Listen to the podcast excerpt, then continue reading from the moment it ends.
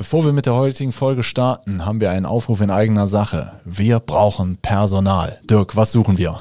Wir suchen dich, wenn du Windows-Server kennst, wenn du Netzwerk kennst, wenn du mit Kunden sprechen willst, Kunden liebst über alles und äh, all ihre Probleme lösen willst, dann bist du bei uns richtig. Sowohl Support-Mitarbeiter als auch Projektdurchführer, äh, alles, alles gern genommen. Bewerbt euch bei uns. Äh, wir sind ein netter Haufen. Schreibt am besten eine E-Mail an karriere.hthgruppe.de. HTH-Gruppe als ein Wort.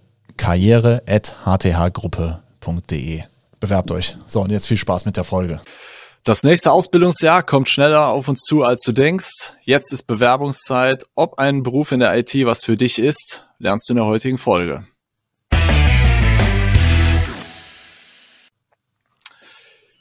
Ja, hallo Dirk. hallo Roland. Wir haben heute wieder einen spannenden Gast bei uns, den Stefan Macke. Und äh, hallo Stefan. Moin. Genau. Moin. Und freuen uns sehr, denn bisher haben wir in unserem Podcast noch nicht allzu viel zum Thema äh, Qualifikation und Ausbildung verloren. Ähm, das würden wir jetzt gerne nachholen. Wir sind natürlich wie alle anderen IT-Unternehmen auch geplagt vom Fachkräftemangel. Deshalb, wir bemühen uns ja hier jedes Jahr mindestens einen Azubi aufzunehmen. Praktikanten sind auch ab und zu dabei. Manchmal haben wir sogar zwei äh, Azubis. Ein Umschüler ist schon mal dabei. Ähm, ja, also Quereinsteiger, uns ist eigentlich alles willkommen, wenn wir sehen, derjenige hat Spaß an IT. Aber um das Thema vielleicht mal ein bisschen, ein bisschen mehr Fleisch an Knochen zu bringen, würden wir es gerne heute mit Stefan Macke beleuchten. Ähm, Stefan hat einen Podcast auch. Ja, das ist immer Podcaster meets Podcaster. Das ist genau, aber dieser Podcast nennt sich IT-Berufe. Und ähm, deshalb, ja, Stefan, erzähl doch mal was äh, zu dir und äh, wie, wie du auf die Idee gekommen bist, diesen Podcast ins Leben zu rufen. Ja, das kann ich machen. Also, mein Name ist Stefan Macke, ich komme äh, aus dem Norden von Deutschland. Äh, ich arbeite in Fechter, das ist so zwischen Bremen und Osnabrück, ziemlich genau in der Mitte bei der Alte Oldenburger Krankenversicherung, ist so eine kleine private Krankenversicherung.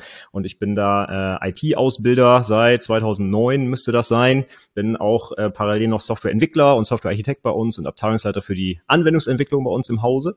Und äh, wir machen das genau wie ihr eigentlich. Jedes Jahr einen Azubi über die letzten Jahre immer konstant. Letztes Jahr haben wir zum ersten Mal zwei gehabt.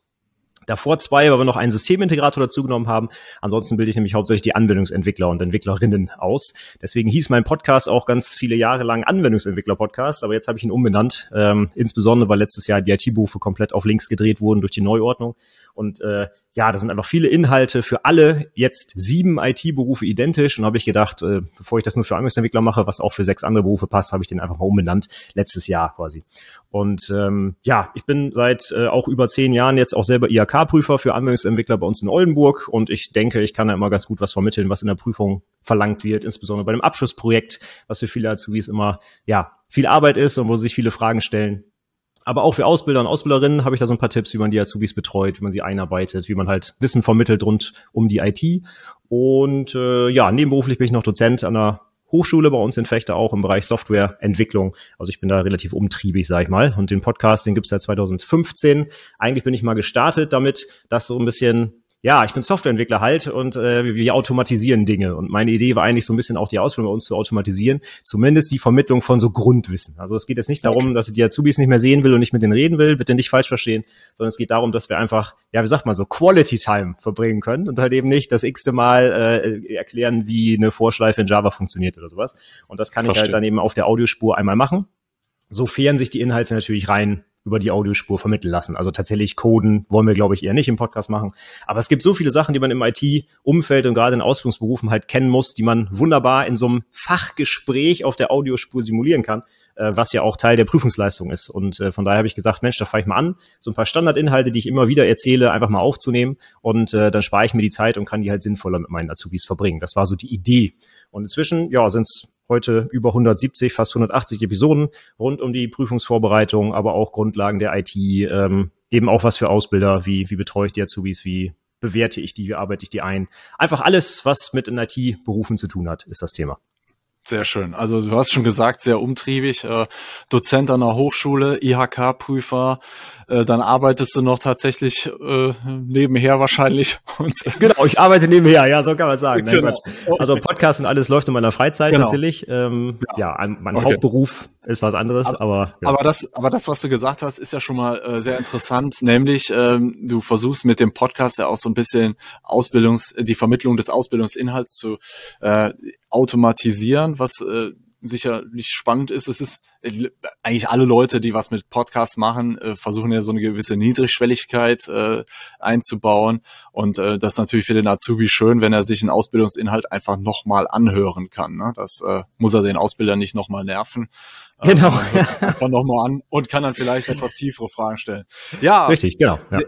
Sehr schön. Ja, ähm, ich gehe mal jetzt, ich vermute jetzt mal, dass es euch vielleicht dann ein bisschen leichter fällt, jetzt Azubis zu finden. Ähm, über den Podcast sind da schon Azubis gekommen zu euch? Also das ist natürlich ein heißes Thema, Recruiting. Äh, da, da haben wir genauso sag ich mal, Anforderungen wie andere Unternehmen, die da auch Probleme haben. Äh, wir haben in den letzten Jahren tatsächlich unsere Bewerberzahl, zumindest wenn wir mal danach gehen, gut ausbauen können. Aber das liegt, glaube ich, nicht nur allein am Podcast, sondern auch noch an ganz, ganz vielen anderen Sachen, die wir machen. Eine Azubi-Website und Blog und Instagram und alles Mögliche. Aber der äh, Podcast wird auch bekannter, sag ich mal. Ähm, einfach auch deswegen, weil ich es unseren Bewerbern einfach immer zuschicke. Ich habe nämlich eine passende Episode.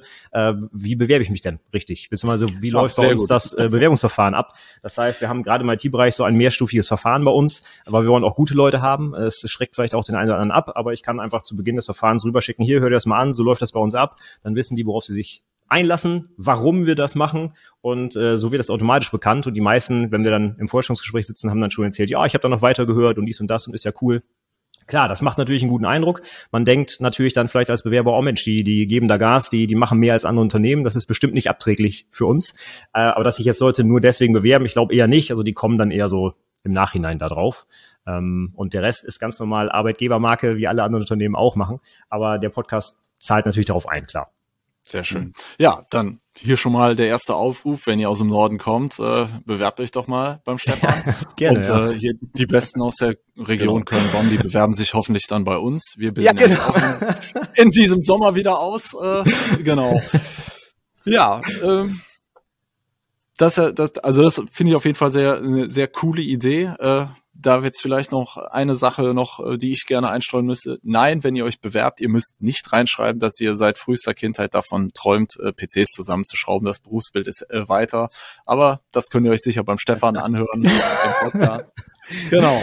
Ja, Richtig. Ja, Dirk, du hast ja hier äh, bei der HTH selber die Ausbildung gemacht, deshalb. Ja. Ähm, es ist schon ja, ein, eine gewisse Zeit her, ja. verändert.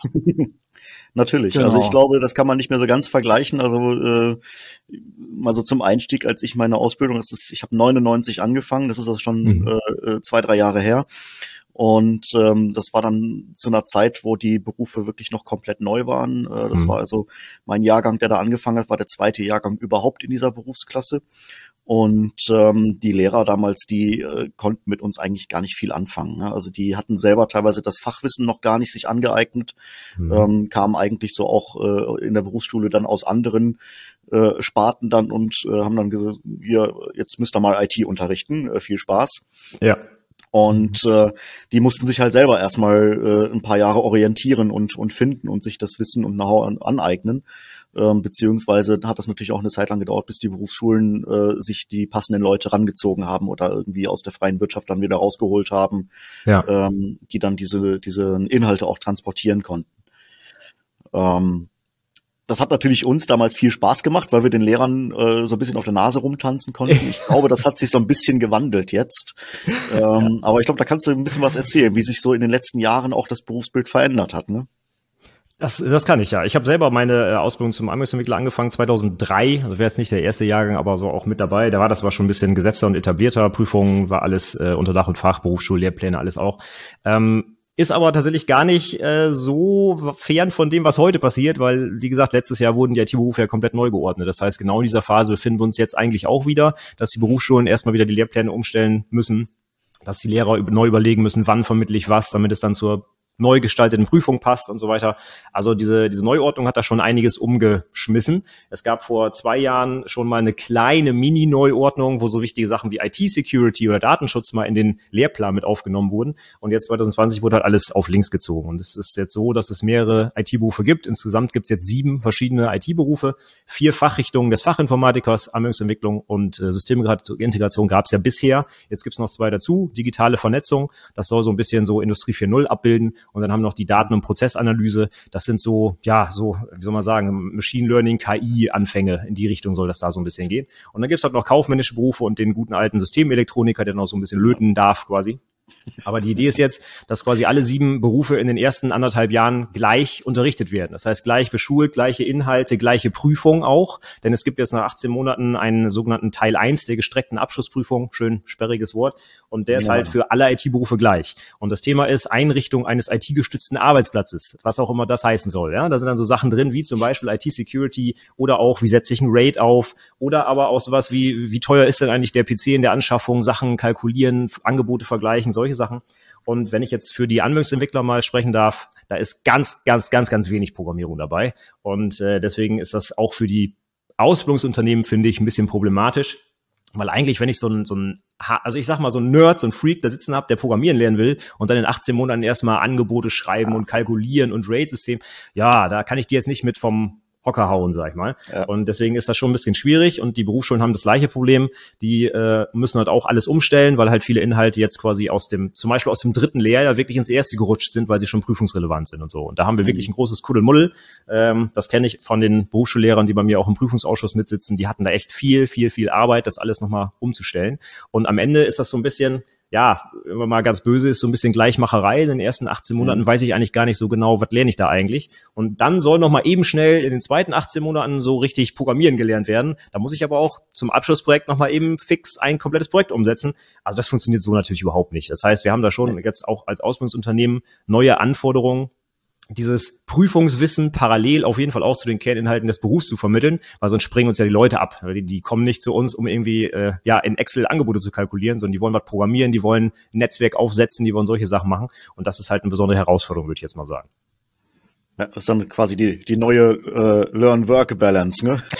ja, ja, also äh, ohne Witz, äh, meine, meine erste Auszubildende, die jetzt in der Prüfung ist, äh, im, im März ist es soweit, 2022 schreibt sie die, das ist quasi die erste offizielle Teil-1-Prüfung. Es gab schon eine, die wir jetzt in, äh, im Herbst korrigiert haben für Verkürzer, also die besonders guten Leute oder äh, Umschüler oder sowas. Aber die erste richtig offizielle Prüfung ist jetzt im März. Und ja, es wusste halt keiner, wie die aussieht. Und wenn man sich die jetzt mal wirklich anguckt, ich durfte dabei sein, als wir die korrigiert haben zum ersten Mal bei uns im Ausschuss, das sind quasi wie eins zu eins Aufgaben aus der früheren Abschlussprüfung nach drei Jahren, bloß halt halt nach anderthalb Jahren. Und das Niveau ist schon ganz ordentlich und vor allem auch die Breite der Themen ist ganz ordentlich. Also in der ersten Prüfung, wie gesagt, da war IT-Security dran, da war ein, ein Raid from scratch erklären, äh, aber auch sowas wie Netzplan zeichnen, ähm, Projektplanung machen. Also es ist wirklich sehr breites Themenspektrum mhm. und das ist schon anspruchsvoll. Also mit meiner Auszubildenden äh, verbringe ich sehr, sehr viel Zeit mit Lernzielkontrollen, um sie halt ja. darauf vorzubereiten. Das ist nicht einfach es hat sich ja auch äh, wahnsinnig viel getan, was so äh, parallel zum normalen Berufsschulstoff noch äh, von den Schulen angeboten wird. Ne? Dass man dann noch Fortbildungen herstellerbezogen machen kann.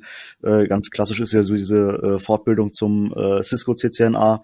Ja. Ähm, das waren halt Möglichkeiten, wir damals in, als, also als ich das gemacht habe, gab es das halt nicht. Ne? Die Möglichkeiten waren nicht da. Auch dass man jetzt hier von, von äh, Microsoft dann diese School Licensing äh, nutzen kann, das hat sich ja alles erst in den, in den Jahren am Anfang äh, entwickeln müssen.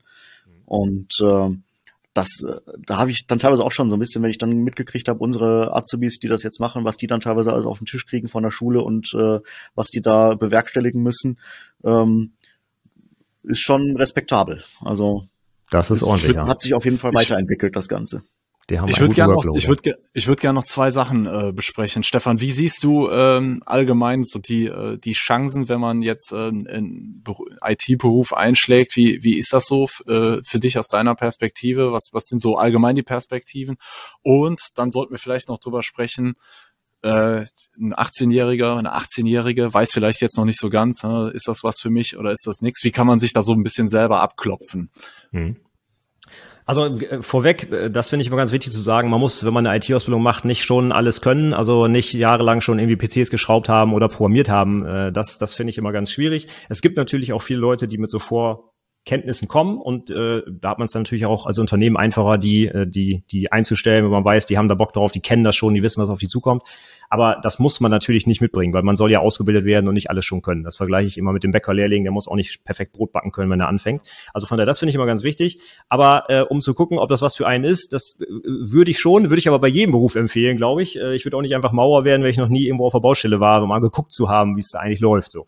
Und ähm, wenn man so ein bisschen ja eine Affinität dazu hat, vielleicht nicht einfach nur Anwender ist, sondern auch mal ein bisschen verstehen will, wie was funktioniert, mal ein bisschen tiefer reingeht. Weiß ich nicht, wenn viele ITler sind ja irgendwie so ein bisschen Gamer Vielleicht hat man sich schon mal so ein kleines Skript gebaut, um irgendwie schneller Gold zu sammeln. Ich, keine Ahnung, irgendwie sowas, dass man versucht hat, den PC nicht nur so, wie er ist, zu nutzen, sondern ihn auch anzupassen, selber zu konfigurieren, vielleicht mal ein Betriebssystem installiert, mal was anderes ausprobiert als Windows, äh, die Apps nicht nur installiert, sondern auch mal geguckt, was steht denn eigentlich in den Einstellungen und so weiter. Also wenn man da so ein bisschen Interesse dran hat, dann ist das, glaube ich, erstmal ganz gut. Und dann würde ich trotzdem immer empfehlen, irgendwo mir das mal in der Praxis anzugucken. Also vielleicht mal ein Praktikum zu machen, ist natürlich jetzt gerade mit Corona schwierig, aber wir machen zum Beispiel Remote-Praktika, wo man einfach dann über Teams so eine kleine Sitzung mal macht und einfach mal zu gucken, ist das was für mich?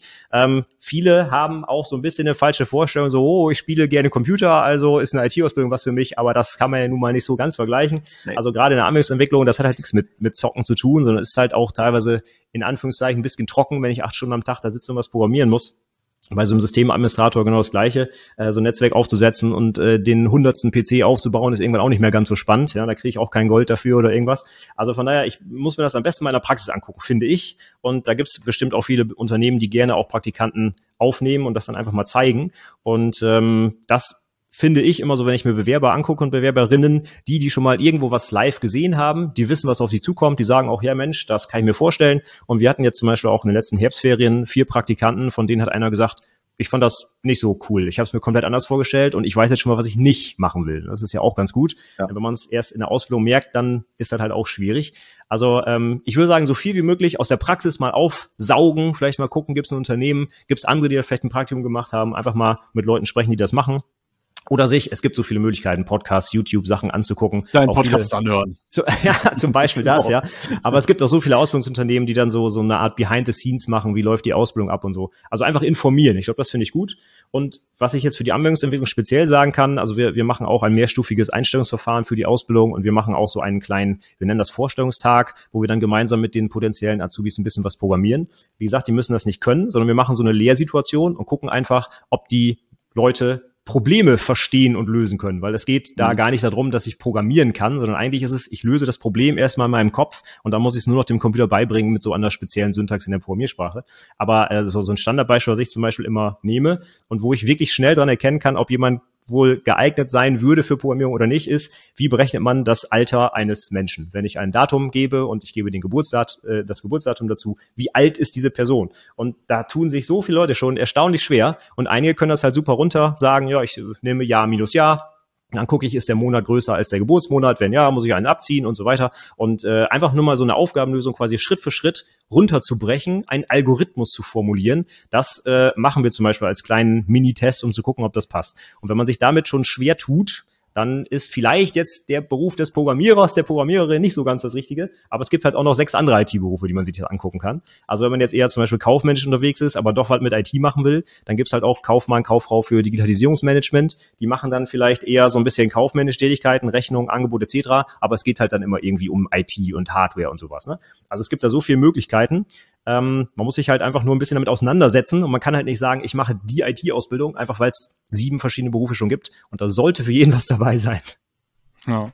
Ich denke auch, also es gibt jetzt gerade einen neuen Ko äh, Koalitionsvertrag, so wo zum 78. Mal hintereinander jetzt aber wirklich die Digitalisierung angegangen werden soll das lässt ja darauf schließen, dass es äh, immer noch nicht so weit ist und dass der Bedarf eher wachsen wird. Und äh, deshalb. Genau. Also das ist so mein Eindruck. Wir können hier, äh, wir könnten jetzt vom Stand weg direkt jemand einstellen, der auch was zu tun hat.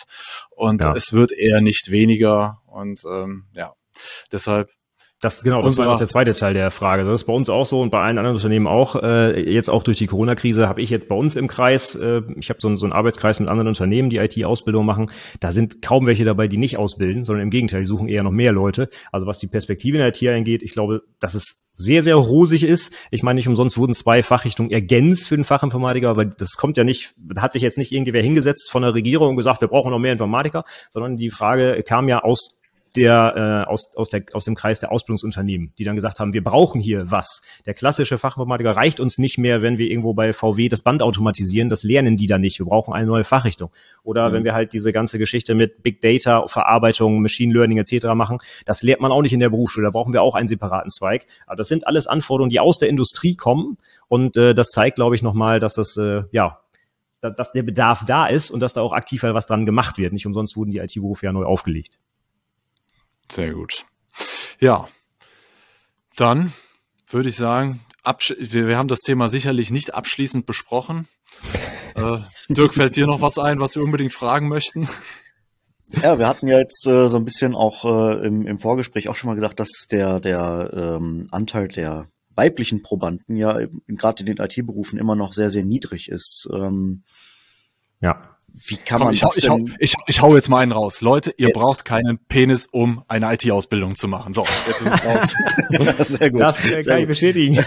Das kann ich sowohl äh, statistisch bestätigen als auch äh, anekdotisch. Also wenn ich mir, ich habe jetzt ein paar Kurse an der, an der Hochschule, ich kenne die Berufsschulklassen meiner eigenen Azubis und ich kenne natürlich auch die Statistiken, was Ausbildungsverträge angeht. Und es ist tatsächlich so, seit, ich glaube, seit zwei Jahren schon, ist der Fachinformatiker einer der beliebtesten Berufe, einer der zehn beliebtesten Berufe und ich glaube, seit letztem Jahr sogar der fünft beliebteste Beruf in Deutschland. Allerdings nur für Männer. Und bei Frauen mhm. sieht es ganz anders aus. Wenn man sich da mal die Verteilung einfach anguckt, die offiziellen Ausbildungsverträge kann man ja alles online nachgucken, gibt es ja Statistiken. Ich meine, es gibt ungefähr, also es gibt auf jeden Fall weit über 10.000 Ausbildungsverträge in den IT-Berufen und ich meine, 92 äh, Prozent davon sind junge Herren und 8 Prozent sind Damen. Also da haben wir einen ganz krassen, äh, ganz krasse Differenz, keine Frage. Und das kann ich auch äh, aus meinen eigenen Gruppen überall, was ich sehe, bestätigen aus der Schule, natürlich aus der Hochschule, da sieht's genauso aus. Die Problematik kann ich allerdings nicht ganz verstehen. Also ich kann sie schon verstehen, ich weiß, wo es herkommt, aber wenn ich mir Leute dann angucke, heißt das nicht, dass die äh, ganzen jungen Herren besser programmieren, verkabeln, was auch immer können. Im Gegenteil. Also ich persönlich hatte oder habe jetzt gerade meine dritte Auszubildende und äh, meine allererste Auszubildende, die ich hatte, hat sogar äh, Niedersachsens beste Prüfung gemacht als Anwendungsentwicklerin. Und die hatte vorher auch sehr wenig Programmierkenntnisse. Das heißt, äh, oder eigentlich gar keine. Ähm, das heißt, man, ja, man, man muss nicht jahrelang Erfahrung mitbringen, äh, männlich sein und äh, jeden Abend zocken, um eine tolle IT-Ausbildung zu machen. Im Gegenteil. Ähm, es geht auch um ganz andere Sachen, auch um Fleiß zum Beispiel, ja, die ganzen Ausbildungsinhalte zu lernen und dranbleiben und Durchhaltevermögen. Und das kann man sehr, sehr gut auch als junge Dame machen. Ja? Ähm, also manchmal finde ich die sogar besser geeignet. Auch dieses Jahr haben wir wieder äh, eine junge Auszubildende gefunden und die hat, äh, ich sag mal ganz blöd, alle männlichen Bewerber komplett ausgestochen. Also die hat uns komplett überzeugt und die ganzen männlichen Bewerber waren so, ja, ja, ich zock halt so ein bisschen, oder, das ist nicht so ganz ernst genommen. Also von daher, ich kann das überhaupt nicht nachvollziehen, weiß aber, wo es herkommt. Also in der Schule ist es ganz klar so, wir machen da auch Kooperationen mit, äh, mit Gymnasien bei uns vor Ort. Da gibt es kaum Mädels, die das machen wollen. Und wenn, dann fühlen die sich halt so, äh, ja, untergebuttert, weil der ganze Informatikkurs, da sitzen halt nur junge Männer drin, die sowieso schon alles wissen, so nach dem Motto, weil sie machen ja auch zu Hause nichts anderes. Und da fühlt man sich natürlich dann so ein bisschen äh, ja alleingelassen wahrscheinlich. Und dann äh, geht man halt eher in die Berufe, für die man so ein bisschen vorgezeichnet ist. Aber ich finde das natürlich ganz, ganz traurig. Und da müssen wir ran. Und es gibt auch in vielen Städten und Schulen ja solche Sachen äh, extra for Girls, so Coding for Girls oder die, ich glaube, Ruby, Ruby Girls oder so heißen die, die extra nur für junge Mädels ähm, ganz gezielt solche Sachen machen, damit sie halt auch in so einem geschützten Raum das mal ausprobieren können. Und dann stellen auch viele Mädels fest, dass das richtig cool cool ist und auch Spaß macht und überhaupt nicht geschlechterspezifisch irgendwie sein muss. Und ich glaube, davon brauchen wir einfach viel mehr Angebote. Und ich freue mich über jede Bewerberin, die sich bei uns ja bewirbt. Aber auch da kann ich ganz klar sagen, ich weiß nicht, von den, also jetzt, wenn ich eine Prozentzahl sagen müsste, unter fünf Prozent der Bewerberinnen bei uns sind weiblich. Und äh, das ist natürlich, da kann man nichts machen. Ne? Wenn die sich nicht bewerben, haben wir keine Chance. Äh, das ist halt schade. Ja, das stimmt. Also, dem System, was administriert wird, das Programm, das geschrieben wird, ist es letztlich auch egal. Und ähm, wir können da, glaube ich, alle drei nur zu ermutigen, äh, wagt den Schritt, Absolut. ob Männlein oder Weiblein. Ähm, da tun sich tolle Chancen auf, äh, ist, denke ich, ein Beruf mit Zukunft. Ja, und wer sich da nochmal was genauer informieren will, ich sag's nochmal, IT-Berufe kann man unter anderem bei Potika, äh, IT-Berufe Podcast bei Spotify, meine kann, kann man sich das anhören. Ähm, da gibt's genau. auch unseren Podcast und ähm, ja, wenn ihr Fragen habt, äh, meldet euch gerne bei uns. Stefans Kontaktdaten und äh, wie man den Podcast hört, packen wir in unsere Show Notes rein und ja, dann würde ich sagen, danke, dass du dir die Zeit genommen hast und gerne, ja, genau, hat Spaß gemacht. Dank.